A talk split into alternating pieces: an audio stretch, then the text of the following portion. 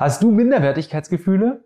Ich gehe zumindest fest davon aus, dass du welche hast, weil ich auch davon überzeugt bin, dass ich welche habe und dass auch jeder andere sie hat. Und warum das so ist und warum das vor allem ein Vorteil für uns ist, warum es etwas Positives ist, das wollen wir in der heutigen Episode beleuchten. Also, lass uns direkt reinstarten.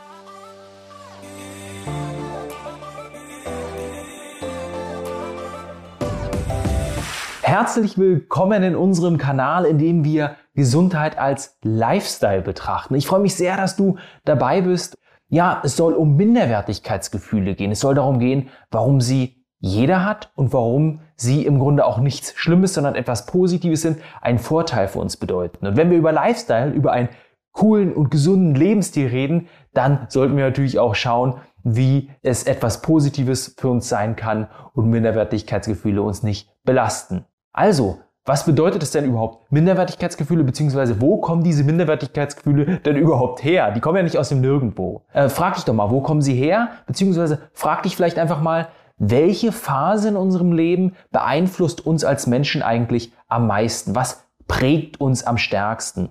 Und da kommen wir natürlich ziemlich schnell auf die Phase in der Kindheit, also unsere ersten sechs Lebensjahre, in dem wir unseren Lebensweg sozusagen am stärksten prägen.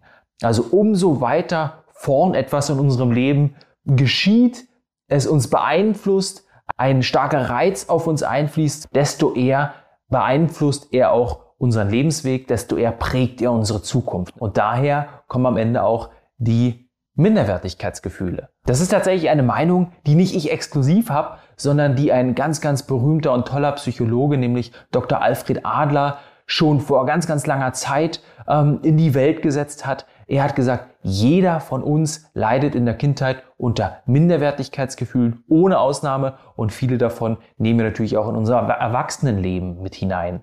Deswegen, ich bin auch fester Überzeugung, dass er recht hat und ich will dir erklären, warum. Lass mich aber zuerst einmal noch ein paar Worte zu Alfred Adler verlieren, weil du jetzt vielleicht denkst, hä, wer ist denn Alfred Adler? Habe ich ja noch nie gehört und Psychologe. Ich habe mich auch noch nie mit Psychologie beschäftigt.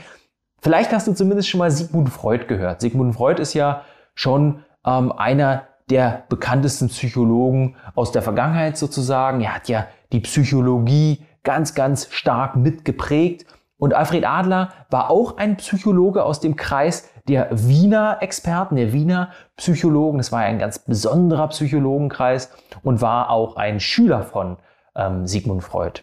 Was Alfred Adler und Sigmund Freud voneinander unterscheidet, ist deren grundsätzliche Auffassung, wie unsere Psyche funktioniert. Äh, Sigmund Freud zum Beispiel sagt, dass es einen Determinismus gibt. Dass also das, was in der Vergangenheit passiert ist, uns ganz, ganz stark auch in der Zukunft beeinflusst. Wenn wir also ein Traumata hatten, was uns in der Vergangenheit beeinflusst hat und was zu einem Unglücklichsein in der Zukunft führt, dann ist das so und dann können wir dieses Trauma auch nicht einfach wettmachen. Das heißt, da muss man wirklich tief reintauchen. Er hat ja auch die Tiefenanalyse entwickelt und das fühlt sich alles schon ziemlich schwer an. Bei Alfred Adler ist es genau das Gegenteil. Er ist zwar Schüler von Sigmund Freud oder war Schüler, ähm, hat sich aber dann ziemlich schnell von Sigmund Freud abgespalten und hat seine eigene Richtung entwickelt, ja, die Individualpsychologie und ist dort eben der Meinung, dass jeder für sein Glück selbst zuständig ist. Es wurden auch zwei ganz tolle Bücher über ihn geschrieben. Vielleicht kennst du es, Du bist genug. Und das andere heißt, du musst nicht von allen gemocht werden. Die wurden nicht von ihm geschrieben, weil sie natürlich erst vor einigen Jahren jetzt veröffentlicht wurden und Alfred Adler schon seit einigen Jahren tot ist. Aber äh, sie wurden über sein Wissen geschrieben sozusagen und äh, verdeutlichen sehr gut seine Sichtweise auf die Psychologie. Alfred Adler ist also in der Meinung, dass es Traumata zwar gibt, sie uns aber überhaupt nicht in dem Maße beeinflussen, wie Sigmund Freud der Meinung war, und dass wir alle für unser Glück selbst zuständig waren. Man könnte sagen, er folgt dem Mantra, was ist, das ist, aber was sein wird, dafür sind wir selbst zuständig. Das heißt, Alfred Adler ist sehr, sehr offen, sehr, sehr positiv, sehr, sehr chancenorientiert, wohingegen Sigmund Freud eher deterministisch, äh, vergangenheitsorientiert und auch ein wenig schwer in seiner Auffassung war. Jetzt hast du vielleicht ein bisschen mal verstanden, okay, wo kommt das eigentlich her? Woher kommt dieser Ausspruch, okay, wir haben alle Minderwertigkeitsgefühle? Inwiefern hängt das mit dem Adler zusammen und was ist deren allgemeine Auffassung? Aber darum soll es heute gar nicht so sehr gehen. Es soll eben, wie gesagt, um die Minderwertigkeitsgefühle gehen. Wo kommen die denn eigentlich her? Und das haben wir schon festgestellt. Die Kindheit hat einen ganz großen Anteil daran. Aber warum? Die Kindheit an sich ist ja erstmal was Positives. Warum sollten wir aus der Kindheit Minderwertigkeitsgefühle mitnehmen? Und das liegt daran, dass wir Menschen ganz, ganz, ganz besondere Wesen sind. Jedenfalls, wenn wir uns mit den anderen Lebewesen ähm, auf unserer Erde sozusagen vergleichen. Es ist bei eigentlich fast allen Lebewesen, und korrigiere mich, wenn die andere Beispiele einfallen, aber bei fast allen Lebewesen so, dass zuerst der Körper heranwächst und sich dann der Geist entwickelt und das Gehirn sozusagen wächst. Bei uns Menschen ist es andersrum. Wir Menschen entwickeln die Entwicklungsenergie, die wir als Menschen in der Kindheit haben, die geht vor allem in unser Gehirn. Wir sind ja ganz lange Zeit noch wirklich nackige Wesen, mit denen nichts anzufangen ist, die im Grunde nur da liegen, aber trotzdem bei denen sich der Geist sehr, sehr schnell entwickelt im Vergleich zu anderen Lebewesen. Der Vergleich sozusagen, der hier am ehesten passt, ist zu Affen. Ja, Affen sind uns am nächsten von der Biologie her. Das heißt, bei Affen ist es so, wenn Schimpansen geboren werden, dann können sie sich anders als Menschen zumindest schon an der Mutter festhalten und haben schon äh, eine gewisse Muskulatur, sage ich mal. Die Gliedmaßen sind schon relativ gut ausgebildet. Bei Kälbern ist es noch ein Stück krasser oder auch bei anderen Lebewesen. Wenn die zur Welt kommen, können sie sofort laufen. Also innerhalb von wenigen Stunden stehen sie auf dem Bein, können sich fortbewegen, aber das Gehirn entwickelt sich erst später und natürlich nicht ansatzweise so stark wie das Gehirn des Menschen. Und deswegen haben wir eine Diskrepanz wir Menschen. Ja, deswegen ähm, ist eine, eine starke Differenz, ein starker Unterschied zwischen dem, was will ich tun und was kann ich tun. Ja, wir Menschen können eben in den ersten Monaten noch echt wenig tun, auch vielleicht in den ersten Jahren wenig tun, sind sehr auf die Erwachsenen angewiesen, würden aber gern mehr tun, weil der Geist schon in der Lage ist, sich viel mehr vorzustellen, schon viel mehr verstehen kann.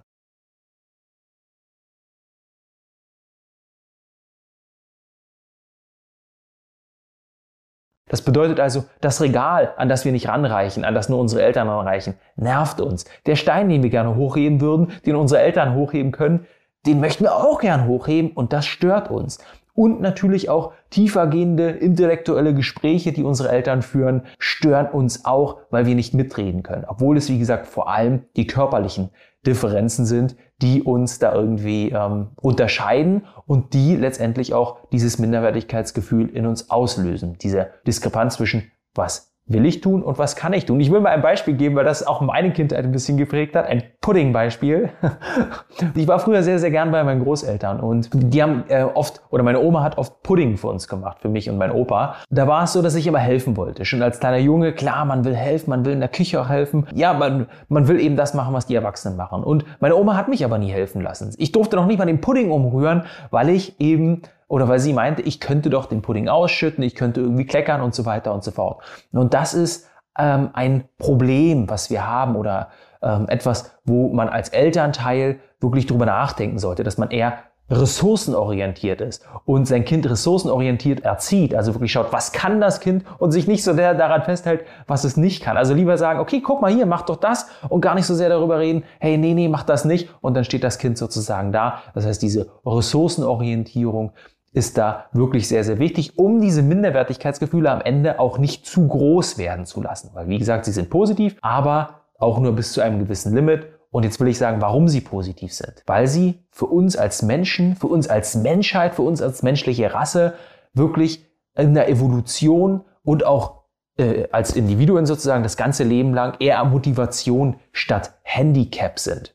Was bedeutet jetzt hier Motivation statt Handicap? Na, ich sag mal ganz einfach, wenn wir Menschen nicht diese Minderwertigkeitsgefühle haben würden, in der Kindheit gehabt hätten, dann äh, wäre es uns als Menschheit nie gelungen, ganze Städte zu entwickeln. Ja, Las Vegas aus der Wüste zu stampfen, Dubai aus der Wüste zu stampfen. Das sind Dinge, weil wir aus unserer Kindheit eben diesen Wachstumswillen, diesen Weiterentwicklungswillen, ich will mehr, warum kann ich das denn nicht, auch in das Erwachsensein mitgenommen haben. Und das ist total gut und das hilft uns und deswegen haben wir auch einen Vorteil gegenüber anderen Lebewesen.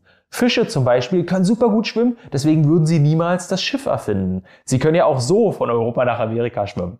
Oder Pferde zum Beispiel können rennen wie der Wind, sie hätten nie die Kutsche, geschweige denn das Auto erfunden.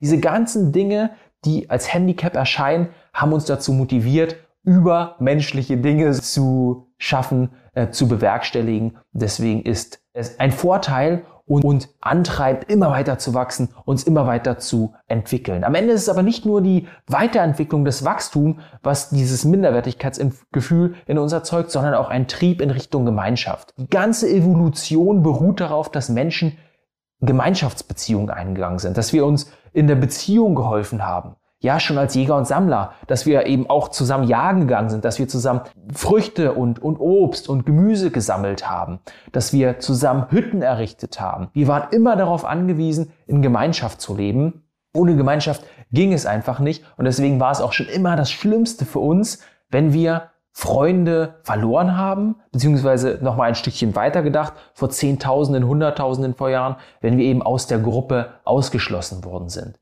Und deswegen ist es auch so schlimm für uns, dieses Gefühl von Zurückweisung. Ja, deswegen haben wir auch, ich sage mal, eine gewisse Hemmschwelle nach draußen zu gehen und, um, und, und uns zu zeigen, weil wir Angst davor haben, zurückgewiesen zu werden. Und das ist immer noch dieses Gefühl aus der ähm, Steinzeit, ja, aus der Evolution, weil wir als Menschen ohne Gruppe im Grunde dem Tode geweiht waren ohne Gruppe, ohne andere hätten wir uns nie allein durchschlagen können. Wir wären einfach verloren gewesen, wo andere Tiere allein leben und keine Gruppe brauchen. Natürlich gibt es im Tierreich auch viele Tiergattungen, die in großen Gruppen wie die Rentiere, wie verschiedene Vögel und so weiter leben. Aber äh, bei uns Menschen ist es eben ganz, ganz, ganz besonders eklatant und äh, herausstechend, signifikant könnte man sagen. Ja, und ähm, ich will auch für dieses Isolationsbeispiel, ein anderes Thema mit reinbringen, ein anderes Beispiel, um es mehr zu verdeutlichen. Corona hat jeder von uns schon mal gehört. Ich will da gar nicht weiter darüber reden, ja. Ähm, ich hatte nur letztens ein tolles Gespräch mit meiner Schwester. Wir heiraten bald, ähm, meine Freundin und ich, und meine Schwester hilft uns ein wenig dabei. Und da sind wir auch irgendwie auf Corona zu sprechen gekommen. Und sie meinte, dass es sie ein wenig nervt, dass immer nur darüber geredet wird, wie viele Leute sterben, beziehungsweise dass wir eben aufpassen müssen, dass die Krankenhäuser nicht überfüllt sind, was völlig richtig ist. Meine Freundin ist Intensivkrankenschwester, sie weiß es am eigenen Leibe, wie sehr die ähm, Intensivmediziner oder insgesamt die Krankenhausmitarbeiter da arbeiten müssen und wie knapp es auch manchmal ist, dass die Krankenhausstationen vielleicht nicht überfüllt sind. Aber am Ende geht es eben auch darum, wie sehr diejenigen darunter leiden, die zu Hause sind, die sich isoliert fühlen. Depressionsraten sind extrem in die Höhe geschnellt. Selbstmordraten sind leider sehr, sehr in die Höhe geschnellt, haben extrem zugenommen. Und das sind alles so Thematiken, die man vielleicht etwas außer Acht lässt und wo man eben auch wieder sieht, okay, wir Menschen sind wirklich Gemeinschaftslebewesen. Es ist nichts wichtiger als die Gemeinschaft für uns. In Studien konnte tatsächlich auch gezeigt werden, man will es nicht glauben, aber dass das Sozialleben, dass das Gemeinschaftsleben das Wichtigste für uns ist. Ja, wenn eine, eine, eine Oma zu Hause sitzt und da komplett alleine ist, dann ist es ein ganz, ganz großes Kriterium für ihre Gesundheit, dass sie wieder Kontakt nach außen bekommt, Kontakt zu anderen, zu ihren Freundinnen bekommt, Kontakt zur Familie bekommt, weil ohne das eben wirklich das Lebensende viel, viel schneller naht, als, da, als im Vergleich dazu, wenn man eben wirklich Sozialleben hat. Und das ist am Ende auch wichtiger als Vitalstoffe, als eine gute Ernährung, weil es ja bei uns hier um Lifestyle-Thematiken gehen soll. Wir wollen Gesundheit als Lifestyle betrachten, wollen wir eben diese Minderwertigkeitsgefühle nicht als negativ betrachten, sondern unter diesem Wachstumsaspekt, ja. Und ich will dir da draußen auch nochmal was mit auf den Weg geben. Was kannst du denn machen, um eben diese Minderwertigkeitsgefühle für dich zu nutzen, beziehungsweise um hier glücklich zu sein, um Wohlbefinden zu erzeugen, diesen Fakt einfach für dich zu nutzen, dass wir aufgrund dieser Minderwertigkeitsgefühle immer mehr wachsen wollen, uns weiterentwickeln wollen. Natürlich auf der einen Seite Gemeinschaft ganz, ganz wichtig. Am besten du vereinbarst heute noch ein Telefonat, ein Treffen, ein virtuelles Meeting, wie auch immer mit deinen Freunden. Du triffst deine Familie, du legst wirklich mehr ähm, einen, einen größeren Stellenwert darauf, dass oder das mehr forcierst sozusagen die Beziehung zu deinen Liebsten und auf der anderen Seite ist es aber auch ganz wichtig, dass wir dieses Wachstum, dass wir diese Weiterentwicklung nicht zu sehr vernachlässigen. Dass wir eben wirklich auch mal wieder aus der Komfortzone rausgehen, dass wir neue Sachen probieren, dass wir uns vielleicht im Beruf weiterentwickeln, neue Hobbys ähm, entwickeln, etc., etc., etc. Und ich weiß, es ist schwer, immer wieder neu aus der Komfortzone rauszugehen, immer wieder neue Dinge auszuprobieren. Das ist manchmal auch gemütlich, wenn man einfach dort bleibt, wo man ist, wenn man sich ein bisschen einigelt und das genießt, was man hat. Aber am Ende wird man feststellen, das Glück liegt außerhalb der Komfortzone, das Glück kommt von neuen Erfahrungen. Weil ich dir dabei ein wenig helfen will, will ich auch nochmal einen Interviewausschnitt mit Dr. Med Franz Sperlich, einem Experten aus der angewandten Neurowissenschaft anhängen, ein absoluter Fachmann in dem Gebiet, der eben erklärt, auch aus neurowissenschaftlicher Sicht, also aus Sicht unseres Gehirns sozusagen, wie wir es schaffen können, Herausforderungen anzunehmen, aus der Komfortzone rauszugehen, was in unserem Gehirn eigentlich passiert, wenn wir darüber nachdenken und wenn wir mal wieder sagen, hey, ach, ich habe jetzt eigentlich gar nicht so Lust oder das ist alles zu schwer. Ähm, total interessant und ich glaube auch total inspirierend und spannend für dich, wo du auch nochmal neue Blickwinkel, neue Ideen, neue Inspiration bekommst und, und wünsche dir jetzt viel Spaß bei dem Interviewausschnitt, den meine Kollegin Sue vor einiger Zeit mit dem Dr. Med Franz Sperlich, völlig unabhängig von meinen jetzigen Inhalten aufgenommen hat. Also, lass uns reinstarten. Viel Spaß dabei. Nun gibt es aber Menschen, die sind von Natur aus sehr neugierig und andere verlieren vielleicht über das Leben hinaus äh, so einige ähm, ja, verlieren das Interesse. Also sagen, ja, ich interessiere mich nun mal nicht für Menschen oder ich habe halt einfach keine Lust, ähm, was Neues zu erleben. Was würden Sie da antworten? Also e, erstmal ist alles in Ordnung. Ich finde, das ist ganz wichtig. Jede, ich kann, ich kann in einen solchen Menschen immer nur bedingt natürlich hineinschauen. Da ist ein Mensch, der seine komplette eigene Lebenserfahrung gemacht hat. Und äh, das finde ich, das sollte man unbedingt respektieren. Ähm, äh, wenn ich in ein Gespräch komme oder dieser Mensch ein Gespräch mit mir führt, dann ist da ja schon auch Neugier da. Also das sehe ich auch bei mir in der Praxis, wenn jemand zu mir kommt. Ähm, äh, dann habe ich da ganz, ganz großen Respekt, weil äh, dieser Mensch hat auf jeden Fall, wenn er vielleicht nicht die Neugier hat, zumindest aber doch die Hoffnung auf eine Veränderung. Und das ist ja auch schon erstmal ein ganz, ganz wesentlicher Schritt. Also insofern ist das für mich erstmal alles in Ordnung. Ähm, äh, nichtsdestotrotz im Gespräch versuche ich dann immer so ein bisschen rauszufinden, wo, sind, wo ist denn die Neugier oder vielleicht wo ist sie auch ein bisschen auf der Strecke geblieben. Und äh, was man sich klar machen sollte, und das passt manchmal auch ins erste Gespräch, manchmal auch nicht, ähm, dass diese Idee, dass ich schon alles weiß, ähm, äh, dass die auf einem Energiesparprogramm meines Gehirns beruht. Also das ist natürlich äh, sehr entspannt und einfach. Und letztlich ist es die Suche nach Sicherheit. Und äh, mit anderen Worten ist diese Suche nach Sicherheit also eine emotionale Situation. Menschen, die das denken, sind häufig in der, in der, in der Emotion Furcht. Und die Emotion Furcht ist ein unglaublicher Energiefresser. Und ähm, wenn das kommt, also Furcht äh, erzeugt ja Aufmerksamkeit und ich Menschen habe, die alles beim lassen wollen und äh, aber sehr genau schauen, ähm, äh, äh sehr aufmerksam sind äh, auf Veränderungen, um diesen auszuweichen, ähm, dann geht es denen in der Regel nicht gut. Also das ist diese äh, Control Freak, wenn man es übertreibt. Und ähm, das, äh, das verstehen Menschen häufig. Also dass die dann wirklich sagen, ja, das stimmt. Und ich sage, das ist der Preis, den sie dafür bezahlen, dass sie nichts ändern wollen. Also sie sparen auf der einen Seite Energie, auf der anderen Seite hauen sie die emotional wieder raus. Das geht auch anders. Und dann versuchen wir in der Regel eine Situation zu finden, wo sie das auch anders erlebt haben. Und da gibt es ja diesen schönen Begriff des Flows. Also in einer Flow-Situation sein, wo man unglaublich kreativ ist und es einem überhaupt nicht schwerfällt und Dinge einfach passieren. Und viele Menschen haben diese Erfahrung bei irgendetwas gemacht. Also ähm, entweder äh, indem sie ein Instrument spielen oder Musik hören oder etwas malen oder etwas lesen oder etwas schreiben. Und wenn man eine solche Situation finden kann, ähm, dann hat man da einen sehr, sehr guten Anker, um zu gucken, äh, da äh, besteht Neugier, da besteht Veränderung und es ist wunderbar leicht und entspannt. Und das ist häufig dann die Brücke, aus dieser Furcht rauszukommen, also aus diesem, ich möchte, dass alles so bleibt, äh, weil ich kann es dann kontrollieren. Mhm. Ja, und Furcht und Kontrolle spielt wahrscheinlich auch eine Rolle im Umgang mit Herausforderungen. Welche Sichtweise sollten wir uns aneignen, wenn wir sinnvoll mit Herausforderungen umgehen sollen oder wollen?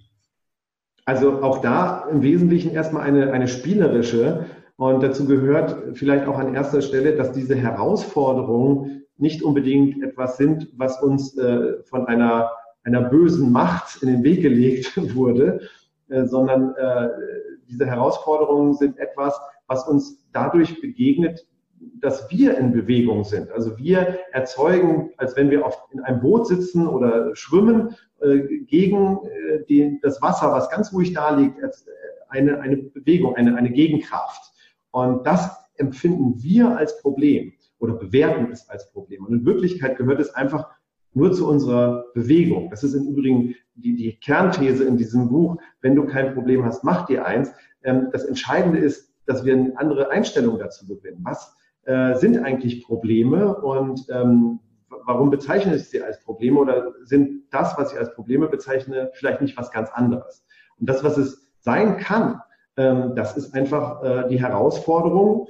Und wenn ich das wirklich so ähm, begreife und auch meine eigene Bewegung da drin spüre, ähm, dann habe ich einen anderen Umgang damit. Und dann kann ich einer guten Mischung meiner Emotionen dort was bewegen. Und da ist es vielleicht für den einen oder anderen überraschend, dass da auch ganz interessante Emotionen dann dazugehören, wie zum Beispiel der Zorn. Also der Zorn ist letztlich äh, die Emotion, die ich brauche, um von der Vision, also von der Vorstellung, wie das alles sein könnte, wirklich ins Machen zu kommen. Und der Zorn macht diese Vision, der sehr breit ist, wieder sehr eng. Also dieses, ich will dahin. Also wenn ich das jetzt erreichen will, dann muss ich jetzt die erste Seite schreiben. Also ein Buch zu schreiben ist genau das. Wenn, ist toll, sich das vorzustellen, was da alles drinstehen könnte. Aber letztlich ist der erste Punkt, ich muss es schreiben. Und dazu brauche ich auch einen gewissen Zorn. Und ähm, auch da haben viele Menschen eine Blockierung. Und wenn man so dieses ganze Rad der Emotionen sieht, sind letztlich nur sieben, ähm, dann kann man, wenn man kompetent in diesen Emotionen ist, letztlich sich da sehr, sehr positiv stimmen, um Herausforderungen zu meistern und ähm, vielleicht an der einen oder anderen Stelle sich nicht als Opfer einer solchen Situation zu führen, zu fühlen, sondern mehr so als Steuermann, äh, der jetzt den Kurs neu berechnet, weil bestimmte Dinge anders gekommen sind, als ich sie erwartet habe. Das würde ja bedeuten, dass es ja demnach keine negativen Emotionen gibt, sondern nur positive. Es gibt weder negative noch positive Emotionen, es gibt einfach nur wichtige Emotionen. Alle unsere Emotionen sind enorm wichtig und ähm, äh, positiv ist es oder gut für mich ist es, wenn ich alle kann ähm, äh, und auch alle habe und alle zulasse. Ähm, äh, ungünstig wird es, wenn ich eine raus xe und sage, nee, die will ich jetzt nicht. Und ähm, dann wird es schwierig, weil die Emotion hat eine aus meiner Sicht neurobiologische Wirkung auf das, was ich tue. Und wenn ich das, was ich tue, mit einer anderen Emotion mache, weil ich die andere nicht will, dann wird es nie so einfach und bequem und, und effektiv. Und das gilt für alles. Das gilt für den Umgang mit mir selbst, mit den Dingen und vor allen Dingen aber auch im Zwischenmenschlichen, weil der, der Ursprung der Emotion, also die ursprüngliche Notwendigkeit der Emotion, ist ja die Kommunikation. Wie kann ich mich miteinander vertragen? Und ähm, wer kleine Kinder hat, wie ich zu Hause, der, der weiß, wie wichtig das ist, auf der emotionalen Ebene zu kommunizieren. Denn die interessiert gar nicht, was ich sage, sondern wie ich es sage. Und ähm, umgekehrt ist das, was mir meine Kinder spiegeln, auch häufig eben nicht verbal, sondern es ist ihr, ihre Haltung, ihr Ausdruck und so weiter und so fort. Und das wird von den Tiefen meines Gehirns gesteuert. Ich sagte ja schon, die Sprache hier drinnen, also das, worauf es wirklich ankommt, das sind im Wesentlichen Emotionen oder beziehungsweise das, was ich von dieser Sprache mitbekomme, das sind die Emotionen. Was sind denn so die Schritte, die wir im Alltag tun können, um uns eine positive Sichtweise anzueignen oder den Umgang mit Emotionen zu verbessern? Also äh, das, was ich brauche, ist ähm, eine, eine Erkenntnis erstmal dazu, dass, dass das, was gerade passiert, in meiner Verantwortung auch mitliegt. Also nicht meine Schuld ist, das ist ganz, ganz wichtig, das würde man gerne verwechseln, sondern dass ich dafür auch mitverantwortlich bin. Und ähm, dann kann ich mir überlegen, wie ich das ändern kann. Und das sind in der Regel kleine Schritte. Und für den einen sind das ganz einfache Schritte, für den anderen sind das ganz große Schritte. Und ähm, die sollte man individuell einfach abwägen. Ähm, äh, in dem Moment, wenn ich dazu komme, dass ich das, was vor allen Dingen häufig so als selbstverständlich verstanden wird, dass das keine Selbstverständlichkeit ist, dass alles, was um mich herum funktioniert, ein Riesengeschenk ist, dass ich also in diese Haltung der Dankbarkeit komme, dann ist schon mal viel erreicht worden. Also ich habe heute Morgen Brötchen geholt. Durch diese Corona-Zeiten stand ich in einer 50 Meter langen Schlange und ähm, die streckte sich über den kompletten Parkplatz äh, hier, über einen großen Supermarktparkplatz. Natürlich immer anderthalb Meter Abstand dazwischen. Ähm, aber da wurde mir einfach mal klar, wie toll es äh, auch vorher war und die Zeit wird ja hoffentlich auch wieder kommen, einfach in den Brötchenladen zu gehen und Brötchen zu kriegen. Und ich war dann für die Brötchen, die ich dann bekommen habe, ich habe sogar noch ein paar Croissants gekauft und die waren auch noch da, war ich natürlich dann besonders dankbar, weil ich mich darauf eine halbe Stunde beim Anstehen schon freuen konnte. Und das ist halt eine Übung, die ich jeden Tag machen kann, wenn ich in der Supermarktkasse stehe, wenn ich Menschen begegne, dass ich mir klar mache, holla, ich ärgere mich jetzt nicht mit meinem äh, grauen Ärgerkaugummi über die 50 Meter Schlange und sage, was ist denn das für ein Mist und was macht die Regierung da für einen Kram und was soll das überhaupt? Sondern ich schaue einmal mal in meinen Kaugummis, was kann da noch kommen oder was möchte ich da oben rein tun. Und damit das auch ankommt, würde ich empfehlen, wie am Anfang schon gesagt, jetzt abends äh, sich die Themen auszusuchen, über die ich nachdenken möchte in der Nacht oder unbewusst weiterdenken möchte in der Nacht. Also nicht der Krimi und nicht die Tagesthemen vielleicht, sondern vielleicht stattdessen ähm, äh, wirklich zu sagen, nee, ich schreibe ein kurzes Dankbarkeitstagebuch oder ein Anerkennungstagebuch, einfach mal drei Notizen machen und gehe damit ins Bett. Das sind schöne Dinge. Also das heißt, es ist eine tägliche Übung und äh, dazu kann so ein kleines Notizbuch eine gute Übung sein.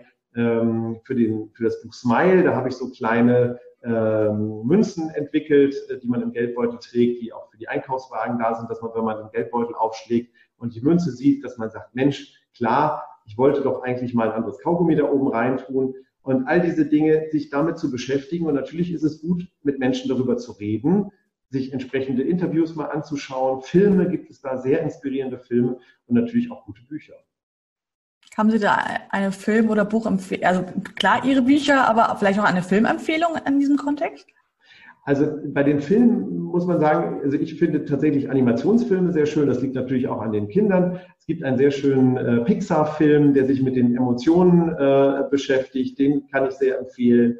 Ähm, äh, alle Filme, die mich bewegen, also wenn, wenn, wenn der Zuschauer, wenn Sie da mal einen Film gesehen haben, wo Sie sagen, Mensch, der hat mich irgendwie berührt. Das sind genau die, die ein Thema behandeln, das mit Ihnen zu tun hat. Ähm, also da gibt es einfach großartige Filme, die bei jedem auch ein bisschen anders sein können, die etwas bewegen können.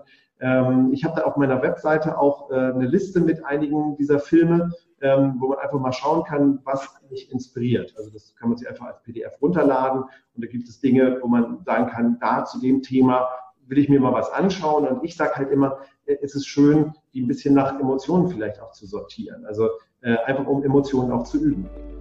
Raus aus der Komfortzone war das Thema, beziehungsweise wie können wir Herausforderungen annehmen.